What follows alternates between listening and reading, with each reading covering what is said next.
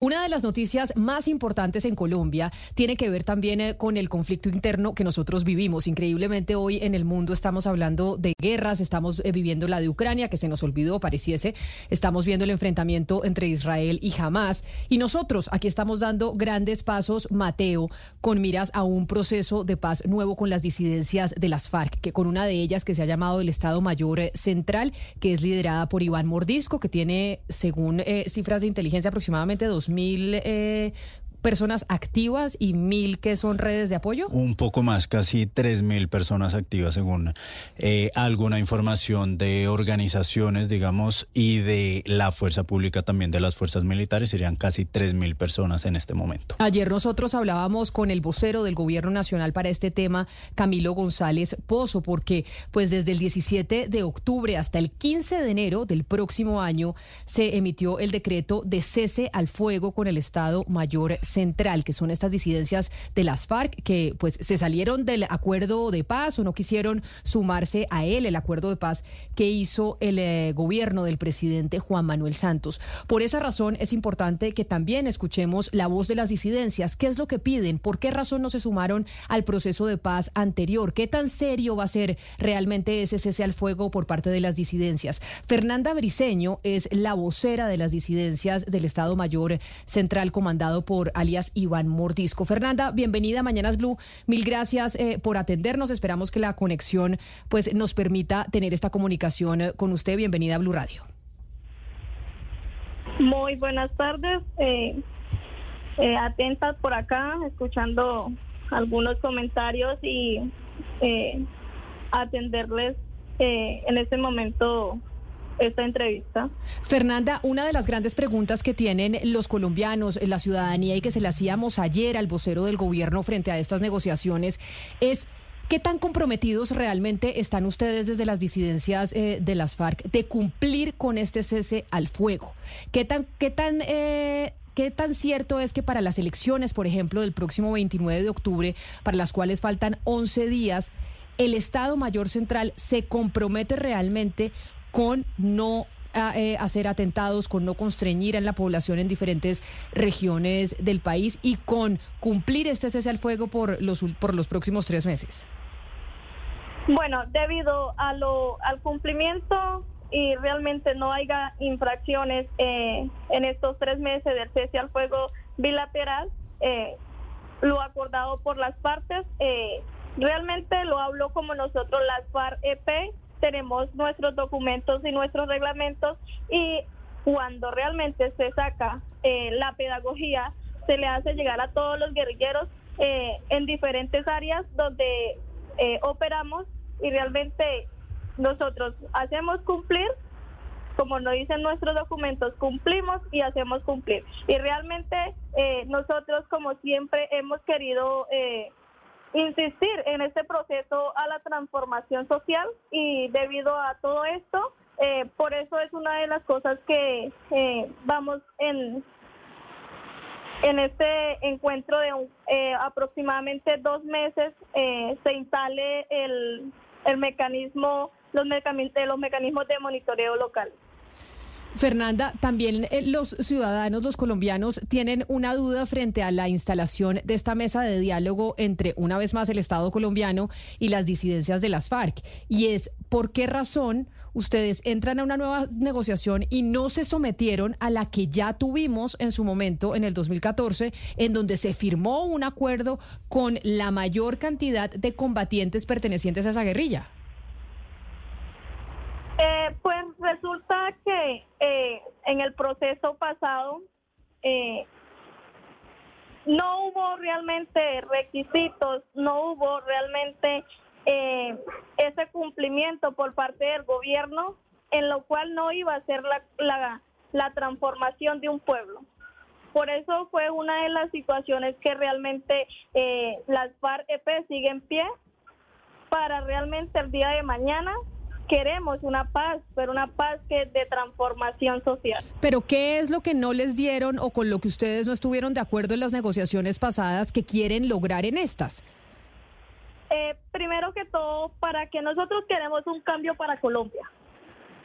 Un cambio que realmente no se radique en el sentido de la infracción a todas las comunidades. Nosotros queremos que realmente todo campesino, todo colombiano realmente tenga su derecho, su derecho a estudiar, su derecho a la salud, a la educación, a la vivienda, realmente que tenga su derecho a la participación, que eso no fue lo que hubo en el proceso anterior.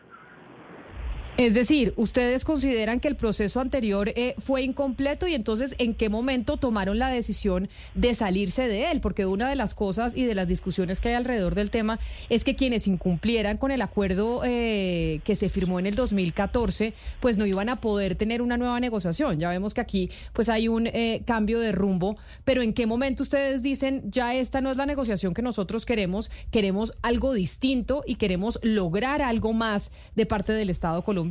¿En qué momento ustedes dicen que el anterior no les funcionó más? Pues mira que fue al transcurso de los días que fueron pasando, realmente pues uno se ha dado muchas eh, muchas encuestas, uno dice y iba mirando la situación que iba pasando al transcurso de los días y pues realmente la mayoría de la guerrillera pues eh, no fuimos acorde a ese proceso. Eh, Fernanda, ¿ustedes tienen exigencias eh, o van a proponer en las mesas exigencias con respecto al cambio del modelo económico del país?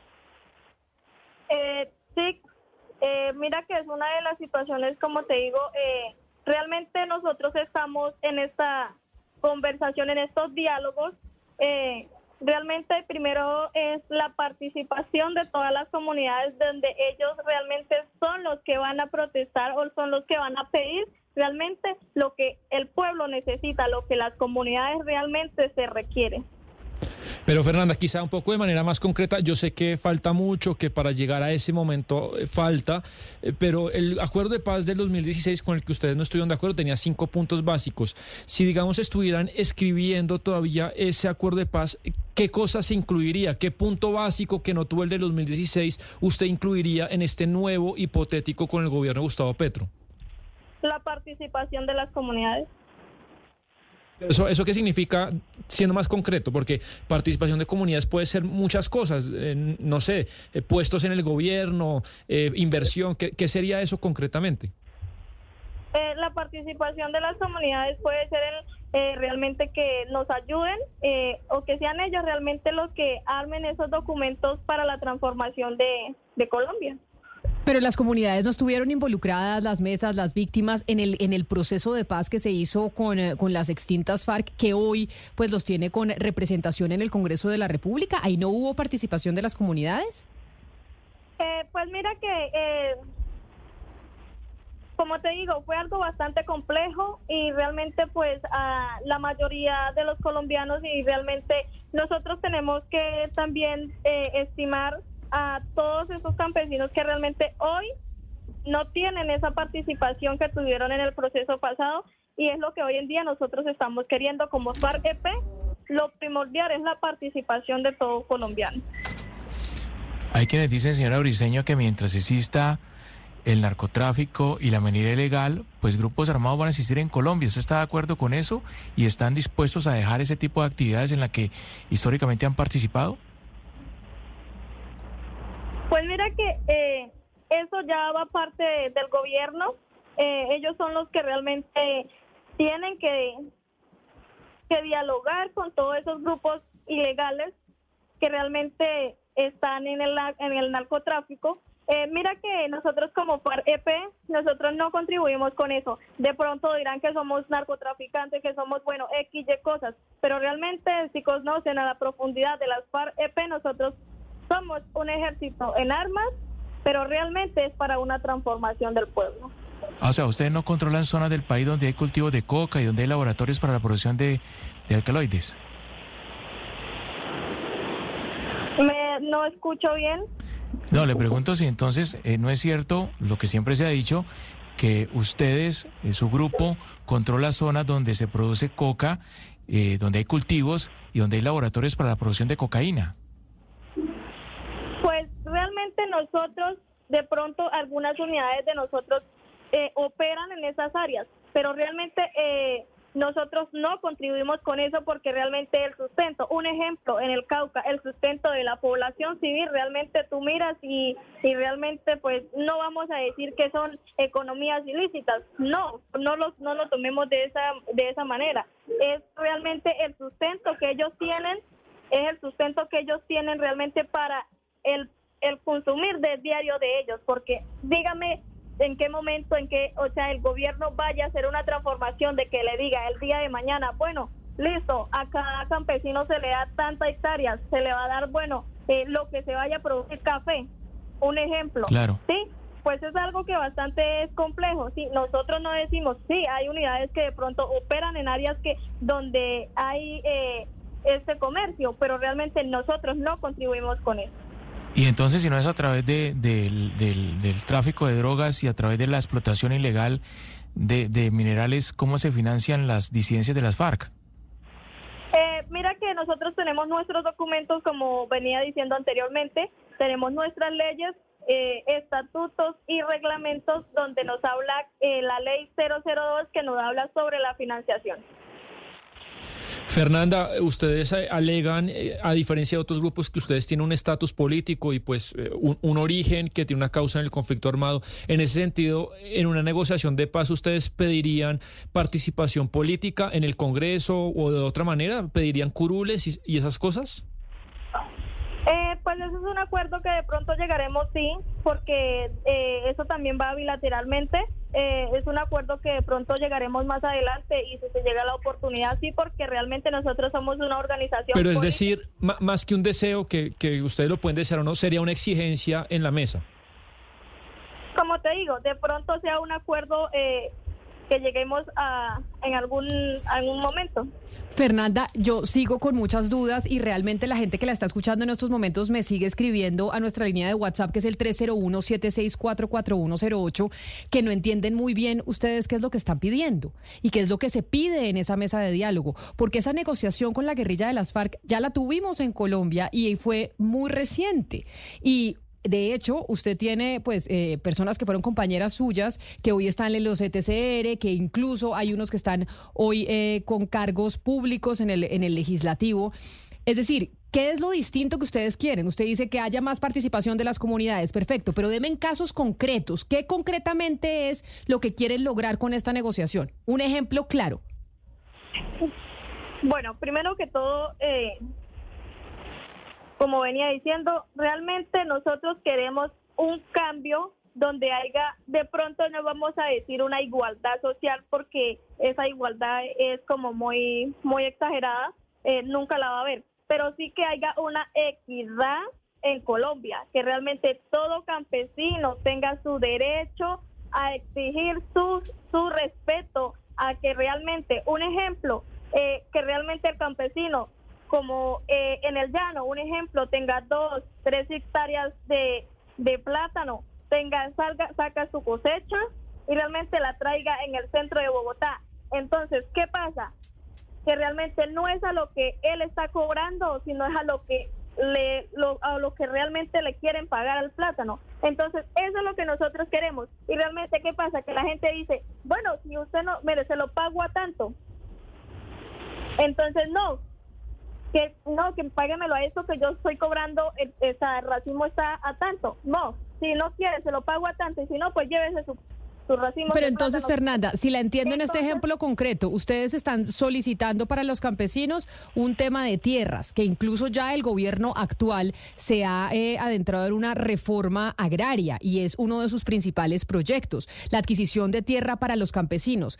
Ese sería uno de los puntos que ustedes están solicitando en la mesa de negociación. Dos, el tema de garantizar el precio para las cosechas, según entiendo, y que sea un precio digno y que y, pues que les eh, pueda suplir los gastos y generar una ganancia a los campesinos de lo, de lo que cultivan. Esos serían como dos de las peticiones concretas que ustedes hacen en esa mesa de negociación.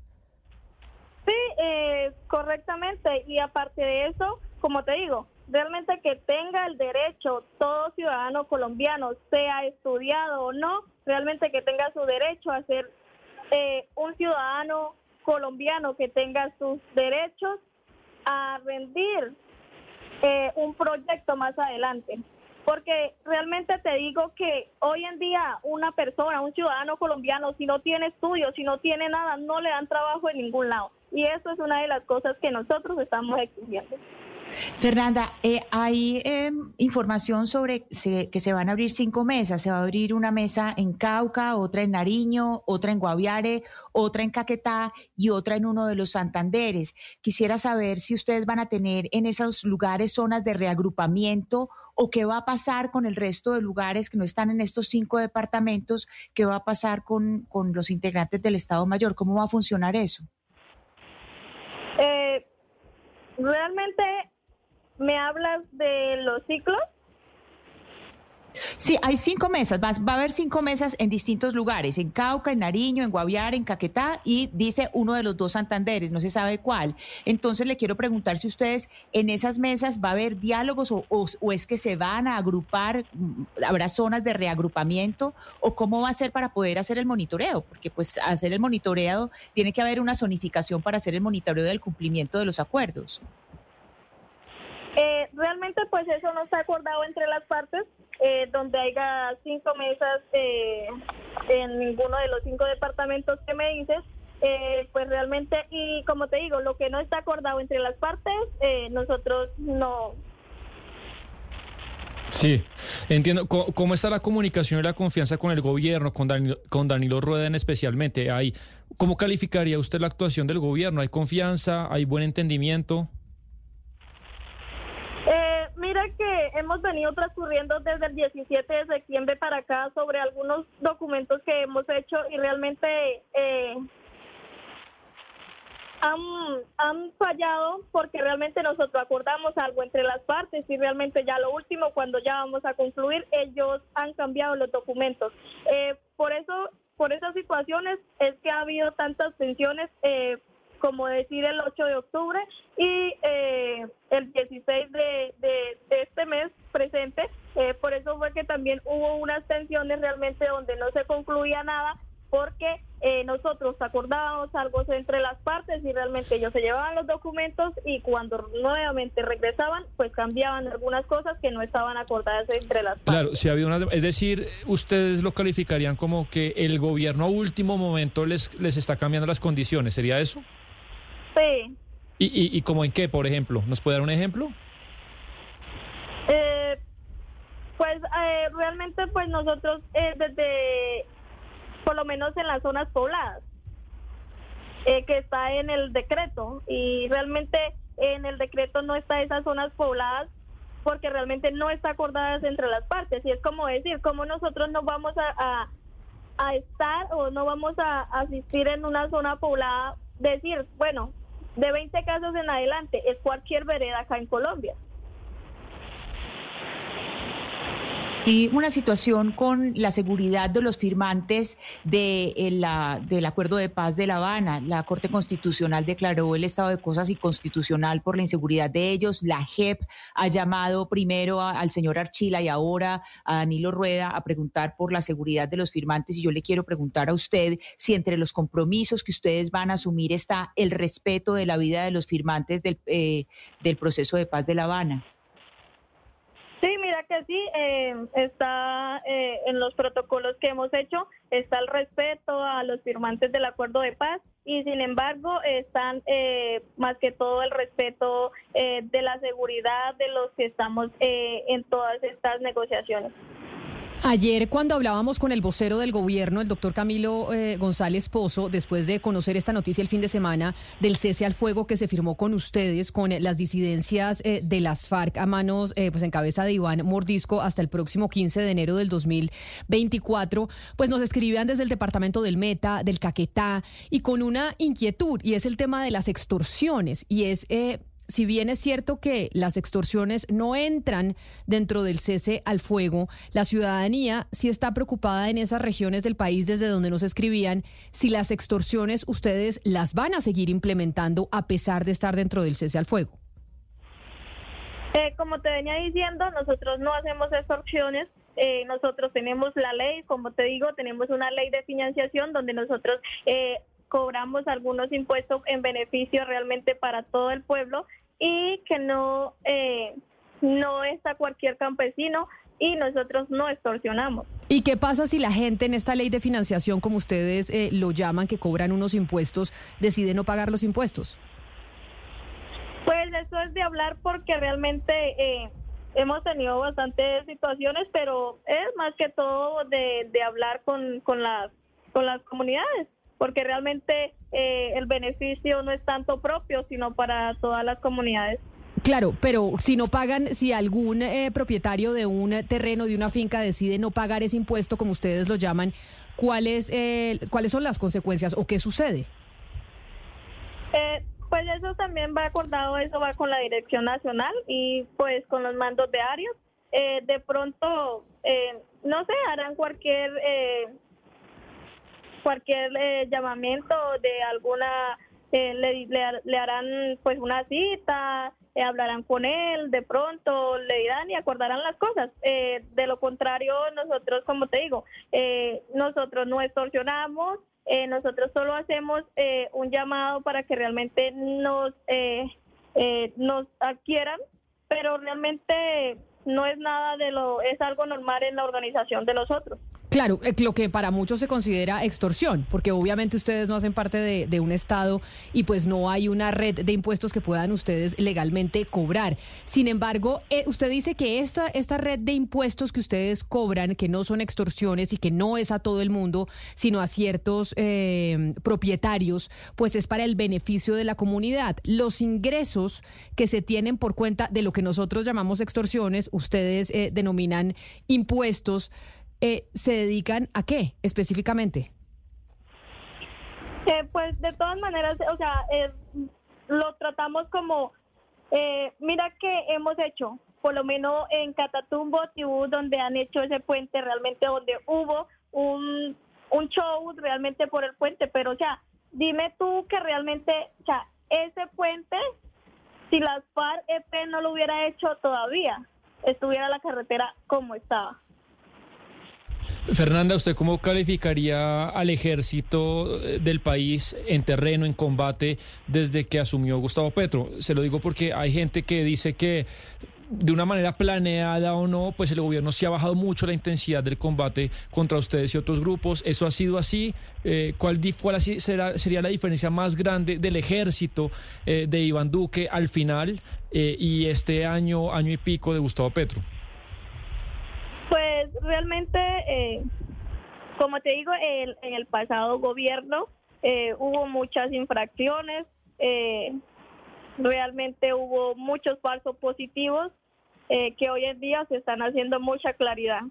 Eh, pues en el actual gobierno y con el ejército, eh, sí, pues realmente no vamos a, discriminar ni vamos a decir algo consecuente, pero realmente eh, no vamos a decir que son todos, pero es que hay algunas algunas personas que realmente se quieren hacer pasar por las FARC-EP a humillar, a tratar mal a la población civil, donde lo cual la gente que nos distingue y nos conoce perfectamente saben que nosotros no hacemos eso. Fernanda, en este momento en las filas de ustedes, ¿cuántos menores de edad tienen reclutados? Eh, mira que nosotros no reclutamos. Nosotros llegamos aquí, como te digo, tenemos nuestros documentos, eh, tenemos nuestros, eh, nuestras, nuestros estatutos donde habla sobre el ingreso de cada combatiente que se viene por realmente por conciencia. Uno no es que realmente lo recluten a uno, no. Uno llega acá eh, consciente, firme y muy serio. No, no, no, no, no, no, no, Fernanda. A ver, eh, listo. Eh, usted dice que ustedes no lo reclutan, que ellos eh, se van, eso pues es, de- es debatible. Entonces le cambio la pregunta. ¿Cuántos menores de edad hay en las filas de ustedes? ¿Cuántas personas menores de 18 años, hombres y mujeres, tienen en las filas de ustedes? Pues mira que es bastante complicado decirte cuántos tenemos porque realmente hoy en día yo no sé qué es un menor de edad. Si es que es de 13 años en adelante, o es de 18 para abajo, o es de 15 para abajo. O sea, no te puedo decir realmente qué es un menor de No, edad. no, no. porque- eh, la, la, la minoría de edad se, se define pues con la cédula, menores de 18 años. Es decir, menores de 18 años son menores de edad y menores de 14 años es que están bajo la, tuto- eh, la tutoría de los padres. Pero pues menores de edad son menores de 18 años. Pero usted no tiene siquiera una noción de cuántos menores de edad tienen en las filas. Pues realmente no te puedo decir eh, cuántos tenemos porque pues sería algo incrédulo, no sería mentirte. Eh, además, como nosotros tenemos nuestros estatutos que y además nosotros nos vamos a al acuerdo de, de Ginebra, donde habla sobre de 15 años en adelante y es el mismo estatuto que realmente nosotros nos representa y nosotros ingresamos a personas después de, o sea, de 15 años en adelante. Pues Fernanda Briceño es la vocera de las disidencias de las FARC que ahora se llaman Estado Mayor Central, que están a la cabeza de Iván Mordisco, y pues es eh, la que han designado desde esta organización para hablar con los medios de comunicación frente a la noticia que se produjo el fin de semana, que es muy importante en Colombia, es el cese al fuego que va desde el 17 de octubre hasta el 15 de enero del 2024 y es un nuevo proceso de paz que inicia con quienes estaban en las FARC, no firmaron el acuerdo en el 2014 y ahora quieren un nuevo intento con el gobierno de Gustavo Petro. Fernanda Briceño, mil gracias por aceptar esta invitación a los micrófonos de Blue Radio. Muchas gracias.